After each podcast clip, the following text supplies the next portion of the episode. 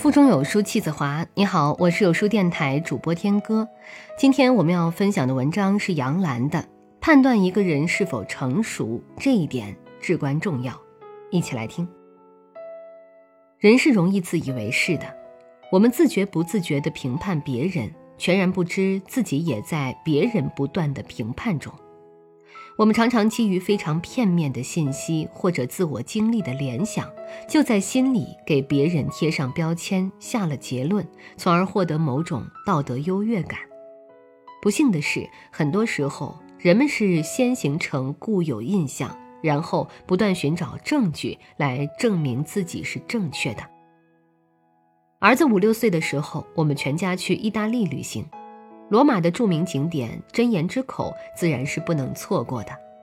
据说这个教堂门廊墙面上张开大嘴的浮雕能够识别谎言，并咬住说谎者的手。游客到此都争相把手伸进去拍照留念，情侣们更是在此许下相爱的诺言。电影《罗马假日》里有这样的情节：格里高利·派克饰演的记者带着奥黛丽·赫本饰演的公主来到这里。当他把手伸入真言之口时，突然惨叫一声，拔出手臂，手已经不见了。公主受了惊吓，几乎昏厥，却原来是他把手缩进了衣袖。排队的时候，我就跟儿子绘声绘色地描绘了真言之口的威力。天气很热，队伍很长，儿子拉了我的手说：“妈妈，太热了，咱们去别的地方玩玩。”看我不同意，他迟疑了一会儿，小声对我说：“妈妈，我能告诉你一个秘密吗？有一次，你给我和妹妹一人一颗糖，我把她的那颗也吃了。哦，开始忏悔了。没关系，你能告诉妈妈，这就很好。可是他似乎还是心事重重，眼看就快排到我们了，他又可怜巴巴地拉了拉我的手。妈妈，还有一件事儿。”那次家里的碗打碎了，不是阿姨的错，可我没敢跟你承认是我打碎的。哦，那只碗的事儿啊，妈妈早就知道了，一直等你能主动承认。儿子明显松了一口气，坦然多了。可即使这样，等他勇敢地把手伸进真言之口，我刚拍了一张照，他就飞快地把手抽了出来，无论如何也不肯再伸进去了。我没有再追问下去，心想：成年人有关真言之口的传说本身不也是一个谎言吗？心理学家的研究显示，不仅人人都会说谎，而且谎言，特别是善意的谎言，是人类生存和社交的必须。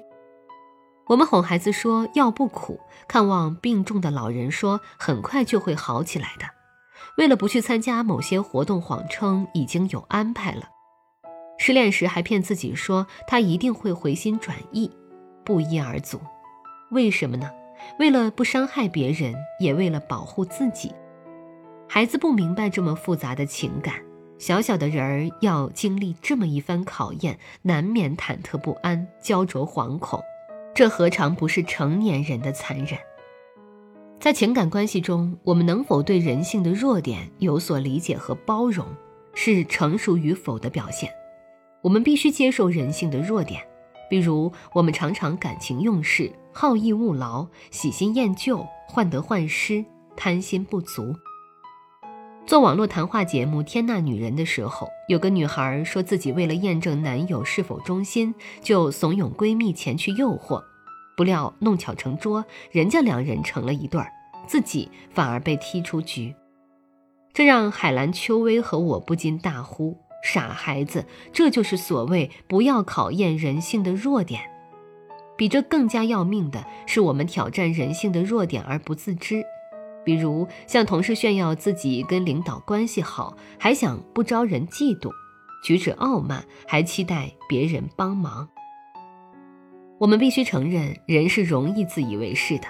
我们自觉不自觉地评判别人，全然不知自己也在别人不断的评判中。在千万年的进化过程中，我们被生存的需求逼迫，要在最短时间内对遭遇做出判断。如果前面卧着一头狮子，我们的祖先必须在瞬息间马上决定搏斗还是逃跑，不然就难以活命。如果前方出现一个陌生人，我们的祖先也必须尽快判断是敌是友。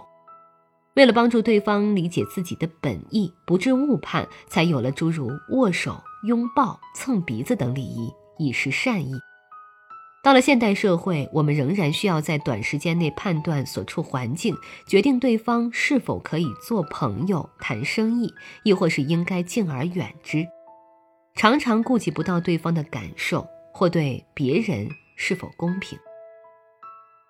我们常常基于非常片面的信息或者自我经历的联想，就在心里给别人贴上标签，下了结论，从而获得某种道德的优越感。不幸的是，很多时候人们是先形成固有印象，然后不断寻找证据来证明自己是正确的。我曾经有一次收到我的英国朋友苏珊的电邮，说相爱了多年的男友格雷格最近另有新欢，而且就要举行婚礼了。我又惋惜又气愤。惋惜的是，认识他们很多年了，他们两人在一起时是多么相亲相爱，这下子苏珊怎么接受得了？气愤的是，传媒界这些大佬自以为有了些身家，就薄情寡义、喜新厌旧，置多年感情于不顾。我马上写了一封回信，对苏珊百般安慰，还写了些诸如“格雷格有眼无珠，日后一定后悔，天涯何处无芳草，你一定能找到更好的”之类的话。回头我还告诉吴征说：“这个格雷格真可恶，以后再也不想理他了。”结果第二天我又接到了苏珊的电邮，告诉我昨天的信其实是他和格雷格跟朋友们开的玩笑。他们两个决定结束爱情长跑，举行婚礼了。希望爱情日日长新，永远像对待新情人一样对待彼此。他说看到我的回信非常感动，一定要为惊吓到我们致歉。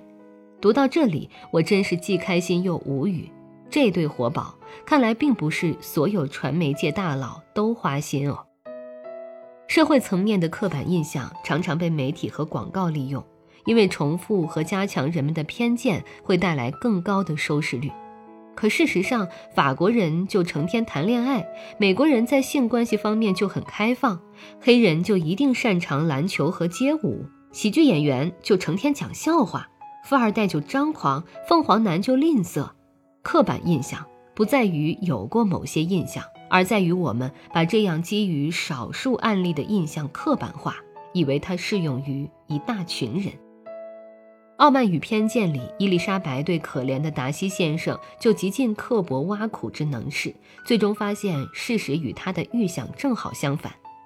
尽管在书中他的爱情最终修得正果，可现实中这样做却可能让本来有可能在一起的人失之交臂。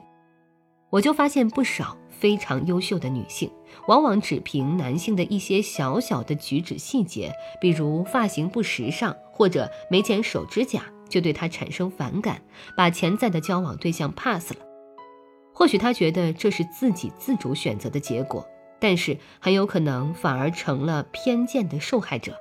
毕竟有些人品和个性特质要比发型和指甲重要的多，而且我们自己又何尝不需要他人的谅解与宽容呢？